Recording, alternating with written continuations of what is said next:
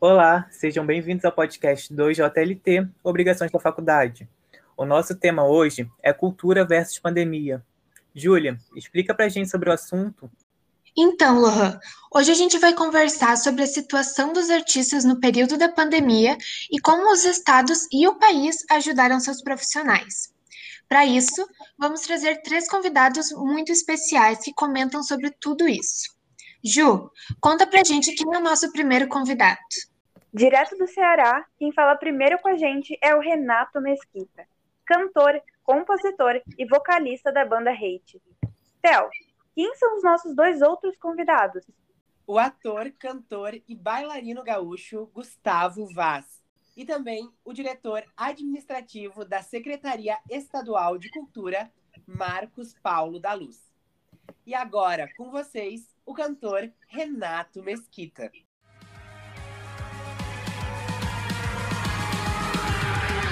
Na corda entre insistir, resistir, ela prefere.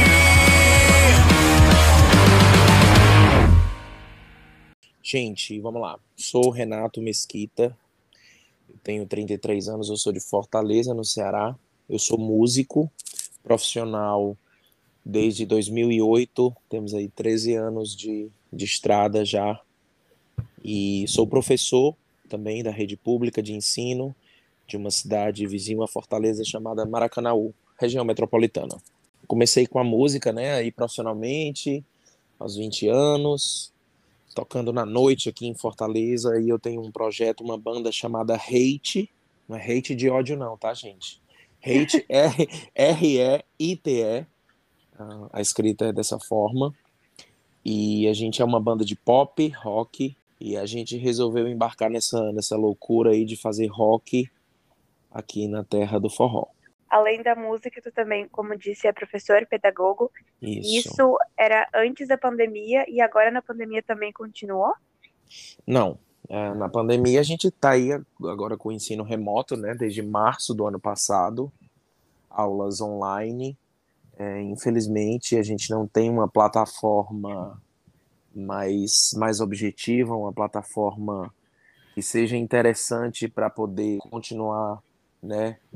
O ensino. Então a gente recorre a meios ainda um pouco complicados para poder dar continuidade a esse trabalho de aula, né? Que é o WhatsApp, de vez em quando algumas aulas, aulas no Google Meet, e nem sempre a gente tem a possibilidade de ter as turmas todas, né, por completo, por conta das limitações tecnológicas de cada, de cada família, né? Na música, como ficaram tuas apresentações e produções? Vamos lá, na música a gente sofreu um baque muito grande, né, gente? Infelizmente a gente teve que abrir mão aí de todos os nossos compromissos, de todos os nossos shows. É, a minha banda, particularmente, assim, a gente tinha um, um ritmo de shows bem intenso. Normalmente, às vezes, a gente começava na quinta-feira, terminava no domingo. O sábado, às vezes, com duas apresentações. Domingo, às vezes, com duas apresentações. E a gente teve que parar tudo de uma maneira muito brusca.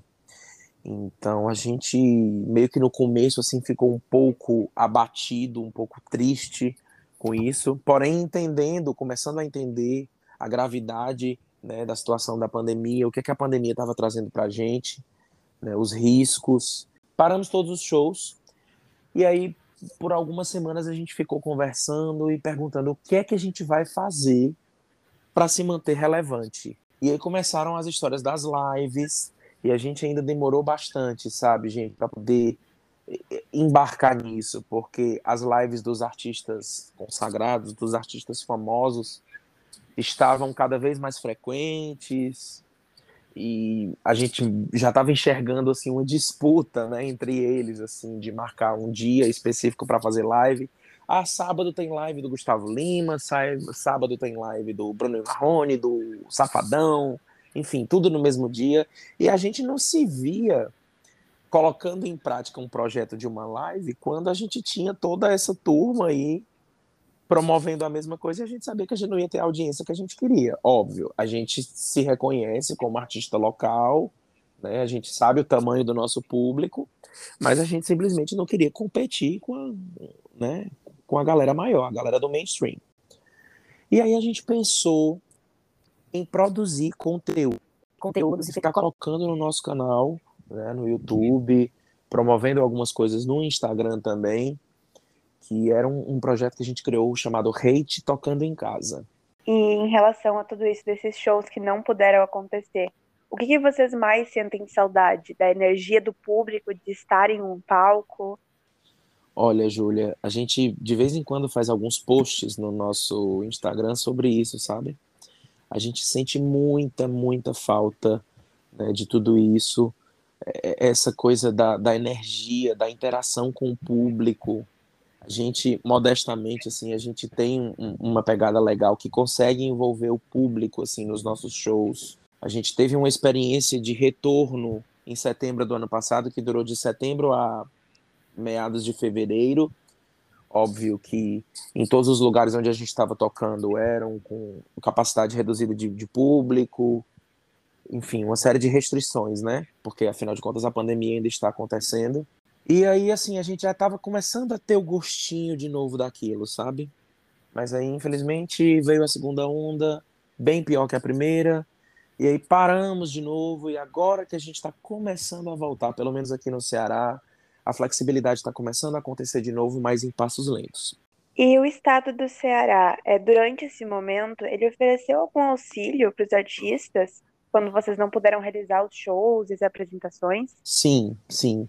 Aqui nós fomos contemplados um, com a Lei Aldir Blanc, né, que foi uma lei de auxílio aos artistas é uma, uma lei federal que foi criada, uh, e aí os estados fizeram um repasse para os artistas, mas aí, é, como é que era isso? Não era simplesmente um auxílio emergencial no sentido desse que as pessoas que né, estão desamparadas e sem emprego estão recebendo, ele é um auxílio diferente. A gente tinha que produzir um conteúdo, criar um projeto, e aí, caso o projeto fosse aprovado, a gente receberia a verba para fazer para realizar o projeto. Um valor de 12 mil reais, óbvio que com alguns descontos, enfim. Mas a gente conseguiu colocar em prática e fizemos essa live, foi bem, bem legal. É, qual a tua opinião sobre as ações do governo brasileiro em relação à, à pandemia e à classe artística? Eu vou falar primeiro em relação à classe artística, porque eu acho que, de maneira muito tardia, esse, esse auxílio né, federal aí da Lei Aldir Blanc, ele começou a, a acontecer tardiamente, praticamente no final do ano. É, foi uma das classes, sem dúvida nenhuma, mais atingidas pela pandemia, porque ficou todo mundo de mãos atadas. Live, infelizmente, é uma coisa que só gera recurso para quem é muito famoso, né, para a galera do mainstream mesmo. Então, nós artistas que somos conhecidos somente aqui no nosso espaço, aqui na nossa região, foi muito complicado. Então eu senti que o governo federal ele agiu tardiamente em relação a isso. Né? Não houveram outras, também outras alternativas de auxílio. O governo aqui também ajudou com outro tipo de auxílio, o governo estadual e a prefeitura municipal, para artistas também. Uh, inclusive foram nos meses de março e abril, onde o pessoal da classe artística envolvendo todo tipo de gente que trabalha com eventos, sabe, pessoal? É, holds, técnicos, operadores de som e luz, enfim, toda essa turma, eles receberam um auxílio de mil reais, divididos em dois meses. E eu acho que o governo federal poderia ter colocado isso em prática também. Agora, em relação ao enfrentamento à pandemia, eu, eu, eu fico assim bastante triste, né, com essa questão, com esse negacionismo que é visível até hoje a gente fica bem desesperado porque já são 425 mil pessoas mortas, né? Famílias aí se acabando, gente conhecida morrendo. Então eu acredito sim que há um negacionismo até hoje em relação a essa pandemia. As pessoas estão muito preocupadas em, em, em construir palanque para a eleição do ano que vem.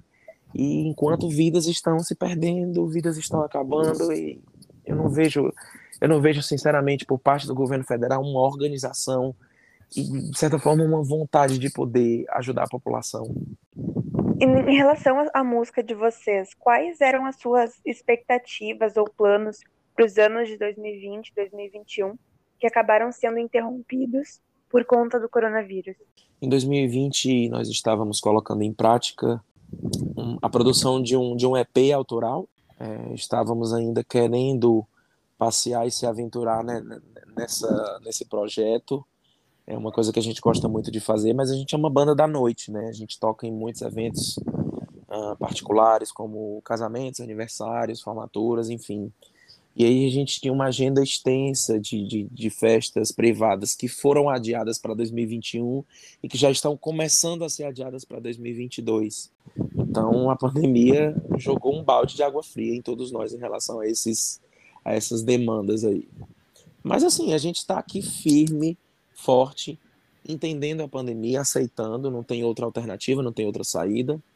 E nos preparando aí, organizando a casa para que quando as coisas puderem voltar ao normal, a gente acredita que as coisas vão voltar ao normal e não essa história de novo normal. Isso pra gente não não não, é, não quero pensar nisso, de novo normal, sabe? Eu quero que as coisas voltem ao normal de antes.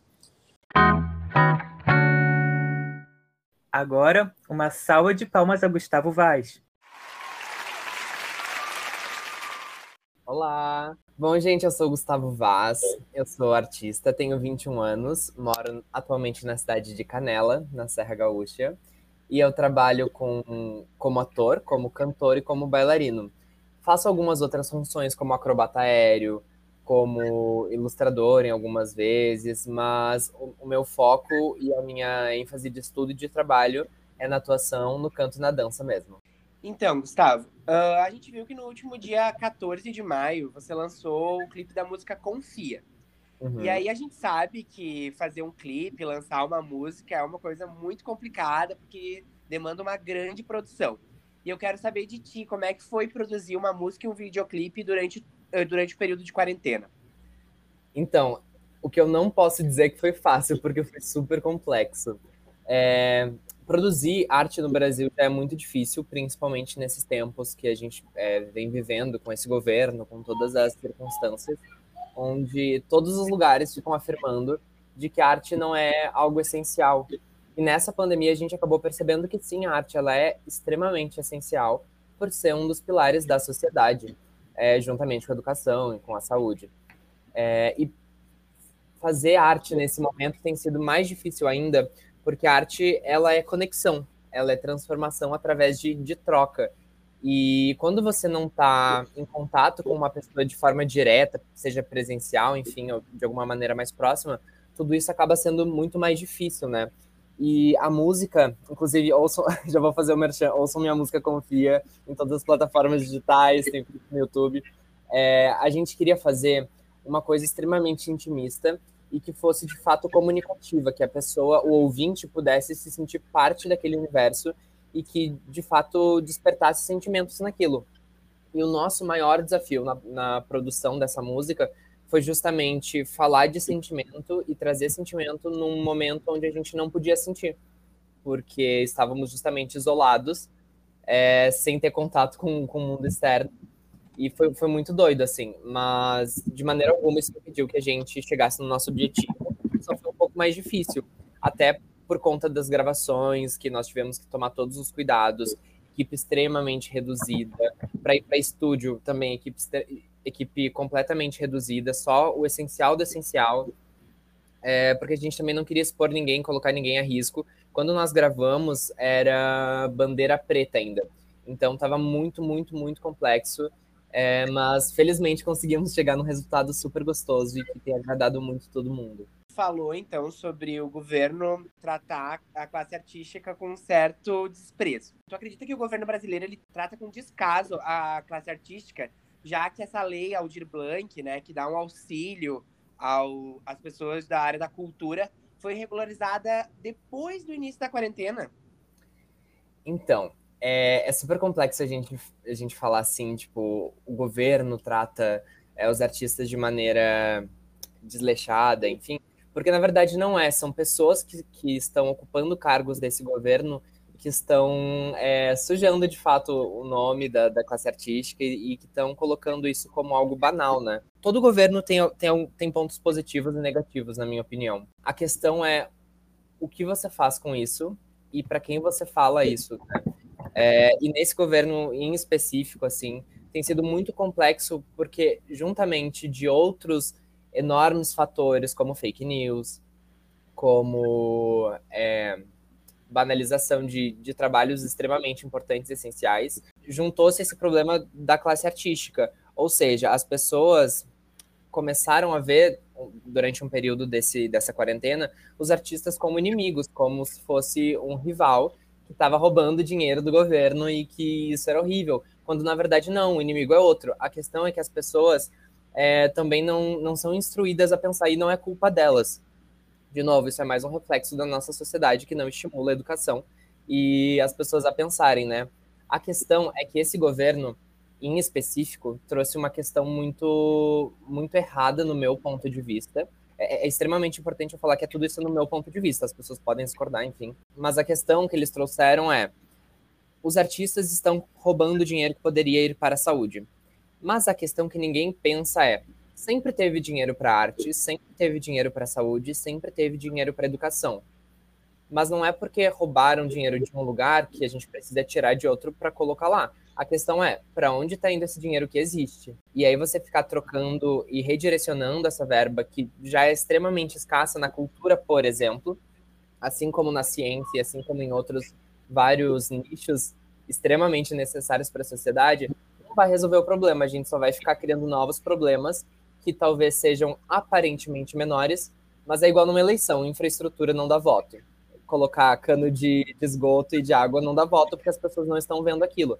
Mas assim que elas precisarem daquilo de fato, como numa pandemia, onde a gente precisou ficar isolado, sem ter contato com ninguém, dentro de casa, olhando para os nossos sentimentos e precisando cada vez mais da arte para entender esses sentimentos e para saber lidar com eles, aí as pessoas começaram a entender que de fato a arte é importante. É, Gustavo, você falou um pouco da dificuldade de produzir uma música, um videoclipe é, durante esse período. É, mas além da sua carreira na música, como ficou o seu trabalho como ator e bailarino? Uma bagunça. Eu posso resumir assim. Durante a pandemia, como a gente já está há um ano nisso, é, nós viemos desenvolvendo alguns métodos para conseguir trabalhar de forma remota e de, de maneiras diferentes, né? Para conseguir acessar um público. Eu participei do último Natal Luz de Gramado. Não sei se vocês conhecem, o Natal Luz ele é um evento que acontece durante o período de Natal, que normalmente é de outubro a janeiro. E foram 100 dias de evento.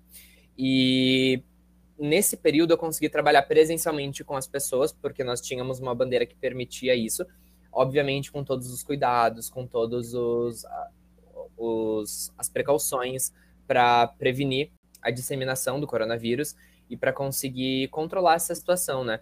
Tem sido muito complexo, para ser bem honesto, assim, porque apenas os eventos grandes que já possuem grandes patrocinador, patrocinadores e que já possuem uma verba direcionada para isso de algum lugar estão conseguindo trabalhar, porque os artistas independentes ou de grupos menores que não têm esse apoio, que não conseguem é, suprir de, de maneira efetiva mesmo, falando de dinheiro, esses gastos que vieram juntamente com a pandemia, de higienização, de é, um figurino que tenha máscara, que tenha luvas para que você não entre em contato diretamente com outra superfície que pode estar contaminada, tudo isso acaba encarecendo o projeto e tornando a arte muito mais inviável de ser feita, né?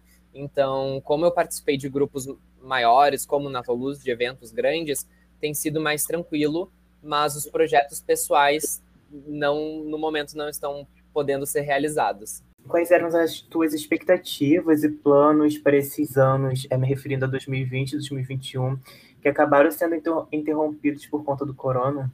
Uma das, dos, das coisas que, que eu passei pela minha formação foi estudar no Rio de Janeiro, né? Eu estudei na escola Sefton, lá do Rio de Janeiro, que é uma escola de teatro musical, que é onde eu venho trabalhando e me especializando. E uma das pretensões era, de fato, ir para o Rio de Janeiro para continuar estudando, para São Paulo, participar, enfim, de alguns musicais. Mas, infelizmente, acaba sendo um período onde ninguém consegue ter certeza de nada, né? É muito complexo é, você abandonar a sua cidade, onde você já tem uma segurança, uma estabilidade, um nome, um conforto, para ir para um lugar muito maior, onde você vai ter um risco de saúde, inclusive, muito maior, é, e sem situações financeiras estáveis, né? Então, é, a maioria desses planos, principalmente externos, foram prejudicados às vezes, quando, quando eu falo disso, eu tenho medo de, de que as pessoas que escutam pensem que é uma necessidade boba, tipo, nossa, grande problemão, hein, não pode ir para o Rio de Janeiro, sabe? Tipo, white people problems. Mas a questão é que todo mundo acabou, de alguma maneira, sendo impactado por isso, né? Vendedores de loja foram impactados, microempresários foram impactados. É, e a questão é, de novo, o que a gente faz com isso? A questão agora é que a única alternativa é esperar tudo isso passar, fazer a nossa parte diante dessa pandemia tão doida e rezar para que tudo se, encaminhe da melhor maneira possível. Qual que é a coisa que tu mais está sentindo falta nesse meio de apresentações, assim? O que, que tu tá sentindo falta de fazer que tu não tá conseguindo realizar agora por conta da pandemia? Contato com o público, sem dúvida. Sem dúvida, porque isso é uma coisa até engraçada. As pessoas que, que costumam ir ao teatro dificilmente pensam que nós aprendemos com, ela, com elas tanto quanto elas aprendem com a gente, sabe? É, o artista, ele aprende muito com o público que está ali, tanto que cada espetáculo é diferente, porque o público é vivo, cada público tem uma reação, cada público traz consigo uma história muito importante. E para nós artistas, enquanto profissionais, é muito importante ter contato com essas histórias e com essas reações, porque é para isso que, que a gente faz o nosso trabalho, sabe? É, lançar a música nesse, nesse momento também foi muito complexo, muito diferente, porque eu não tive a reação das pessoas é, presencialmente, eu não pude encontrar. Eu encontrei algumas, pouquíssimas pessoas com todos os cuidados para fazer os trabalhos de divulgação, para ir em estúdio, enfim. Mas as reações têm sido, têm sido muito limitadas por conta da máscara e que a gente não quer também abrir mão da segurança das pessoas, né? Então, o que eu, Gustavo, sinto mais falta mesmo é da, do contato com o público, do olho no olho, de fazer essa troca de experiências mesmo. E agora, para a gente encerrar, a gente viu que, né, nesse tempo de pandemia, muita gente conseguiu explorar o seu lado artístico, né? Qual é a dica que tu daria para alguém que está começando e quer se especializar nisso? Você diz na, no lado artístico? No lado artístico, é. Autoconhecimento, análise, terapia, psicólogo. É isso que eu tenho para dizer, porque o caminho artístico, é, as pessoas pensam que, que o progresso ele é linear, ele é uma linha reta que começa de baixo e vai para cima, e não é. O autoconhecimento ele é uma linha extremamente conturbada que dá vários nós. E trabalhar com arte é lidar diretamente com os seus sentimentos e com os sentimentos dos outros. Só que para você conseguir é, passar sentimentos para os outros e despertar neles sensações, você precisa primeiro entender como é que você funciona, né? Muita gente, principalmente com essa crescente de, de, de TikTok, enfim, redes sociais, acaba achando que arte e entretenimento são as mesmas coisas e não são. O entretenimento, ele é uma forma, pode sim ser visto como uma forma de arte, mas ele é muito mais rápido e com o objetivo de fato de entreter, de passar o tempo. E também é muito importante falar que além do, do autoconhecimento, a teoria ela é fundamental, assim como, por exemplo, um social media não é um jornalista por mais que você chame pessoas para fazer live, por mais que você é, poste um conteúdo de fato que seja relevante, inclusive no seu Instagram, se você não tem a parte teórica daquilo, sempre vai ficar incompleto porque a teoria ela nos fundamenta. Então, se você se sente atraído pela arte, se você gosta de autoconhecimento, busque estudar, leia muitos livros, troque experiências com outros artistas porque a arte ela é um caminho extremamente enriquecedor e desafiador, não são só flores, e está longe ainda de ser aquela realidade luxuosa que a gente via nos cinemas, mas é um caminho que é muito gratificante e que você se apaixona muito facilmente. Comentando sobre as ações da Secretaria de Cultura do Estado nesse período, Marcos Paulo da Luz. Meu nome é Marcos Paulo Silva da Luz, trabalho na Secretaria de Estado da Cultura. Eu sou coordenador da assessoria técnica, coordeno o Sistema Estadual de Cultura e agora, esta semana, depois que nós conversamos ali, eu assumo também a diretoria administrativa da Secretaria. Então, aí, neste momento, eu estou acumulando algumas funções, mas já trabalho aqui na Secretaria desde 2019. Marcos, eu quero saber como que a secretaria manteve os projetos culturais já existentes durante o período de pandemia. Nós começamos nossos projetos culturais lá no ano passado.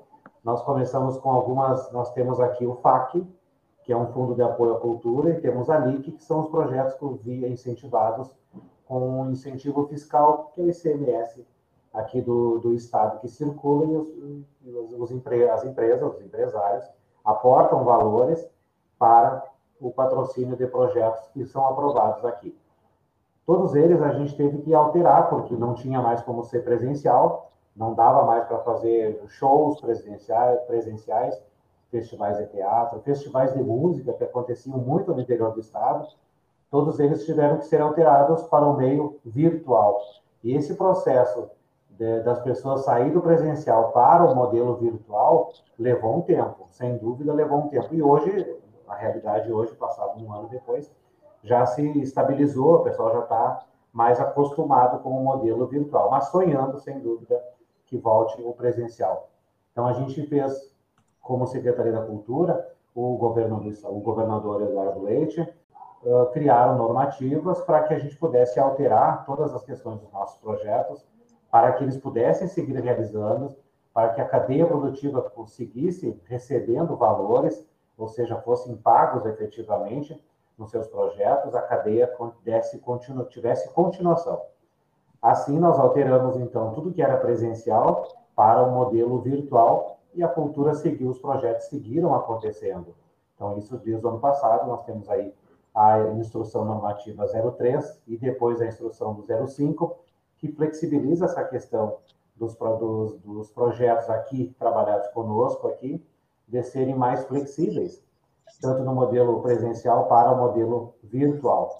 Na sequência, também fizemos uma ação o ano passado e estamos repetindo agora, neste exato momento, que é uma campanha na nossa classe artística para a entrega de cestas básicas, kits de cestas básicas para a classe cultural. O ano passado eu coordenei a atividade, estou coordenando novamente este ano, e este ano já estamos com 26 municípios. Esses municípios fazem um, um cadastro na sua classe artística, pessoas que, que realmente estão em vulnerabilidade. Então, essa questão das cestas básicas é, um, é uma outra ação, que é chamada Ventos da Solidariedade, que nós fizemos aí.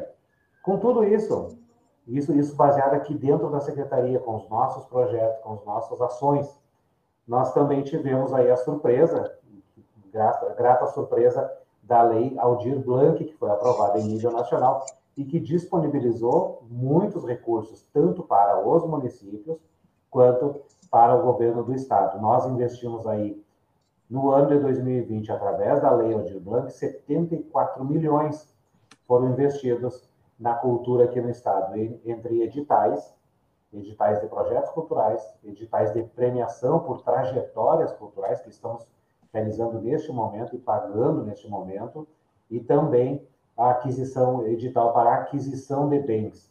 Como é que o Estado está aplicando o repasse previsto nessa lei aos trabalhadores da cultura? A lei, a lei Aldir Blanc, que foi aprovada no ano passado, ela previa três formatos, três formas de disponibilidade. Para o, para o governo do Estado, somente a possibilidade do inciso 1 e do inciso 3.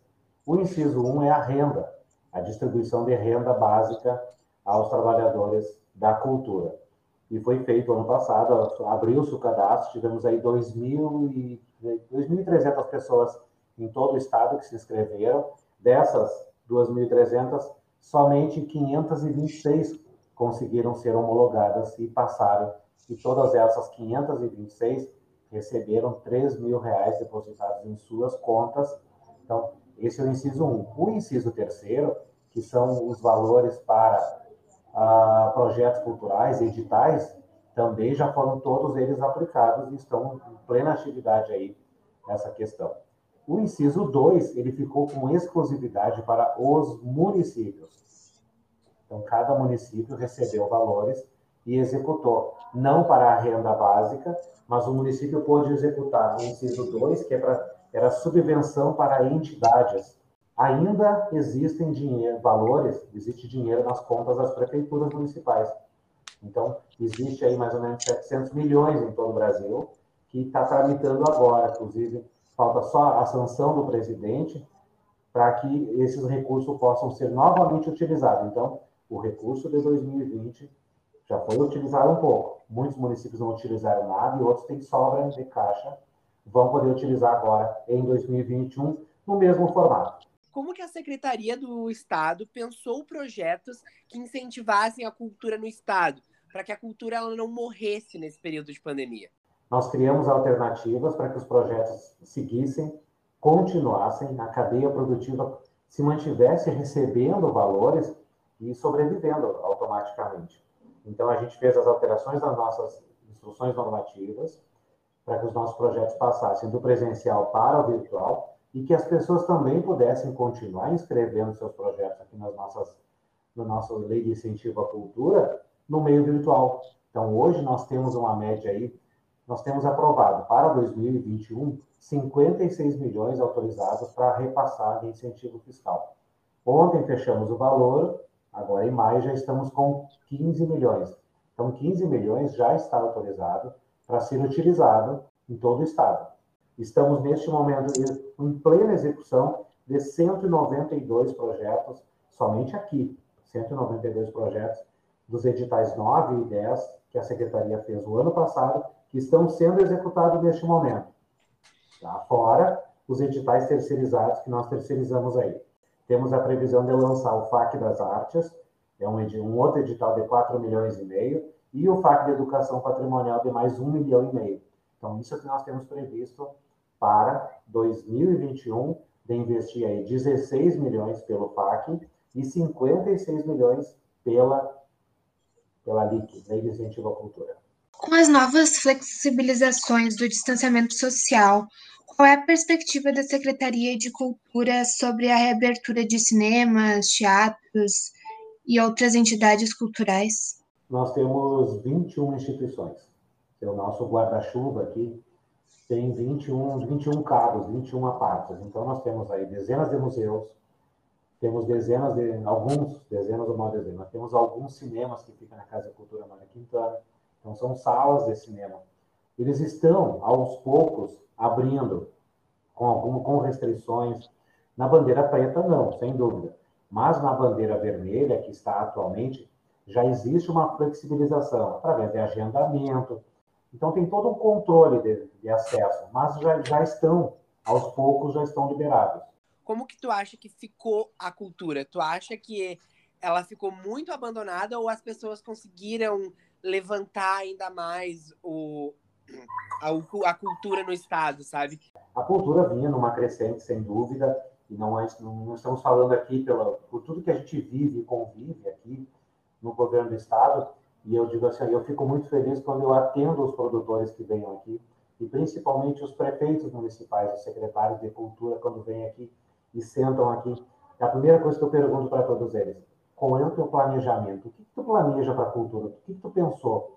A maioria deles ainda desconhece do que, que é o planejamento para a cultura. As prefeituras municipais, os municípios, porque de fato a cultura ela acontece nos municípios. A gente está em Porto Alegre, no governo do estado, porque a sede do governo é aqui. E é muito importante que os municípios comecem a pensar, que os municípios tenham um planejamento do que, que eles querem. É pensar antes para executar depois. A gente que está na região metropolitana, a cultura acontece mais ampla aqui. Agora lá, andando aí 300, 400 quilômetros, municípios pequenos, é bem mais difícil, porque essa visão, a visão de que é possível tu pensar na cultura sem grandes custos, tu, tu pode fomentar, tu pode realizar grandes, grandes atividades sem muito custo. Então a cultura ela nunca parou de fato, ela está permanentemente trabalhando. As pessoas estão trabalhando, elas precisam do empurrão, elas precisam que alguém dê uma forcinha para que elas consigam, de fato, crescer e fazer mais ainda, fazer, é, fazer melhor, na verdade, se qualificar. Esse foi o segundo episódio do 2JLT Obrigações da Faculdade. Agradecemos as participações de Renato Mesquita, Gustavo Vaz e Marcos Paulo da Luz, que nos acompanharam nessa conversa sobre a cultura no momento de pandemia. A produção, gravação e apresentação foi de Júlia Dresch, Júlia Regla, Lohan Nascimento e Theo Reis. Esse podcast é realizado na Universidade Fevale, com orientação do professor Marcos Santuário para a disciplina de Expo Mobile. As músicas dos nossos convidados estão disponíveis em todas as plataformas digitais. Entre elas, a música Ela, da banda Hate, tocada neste episódio. E a música Confia, de Gustavo Vaz, que encerra o nosso podcast. Um grande beijo a todos e a gente se encontra no próximo episódio.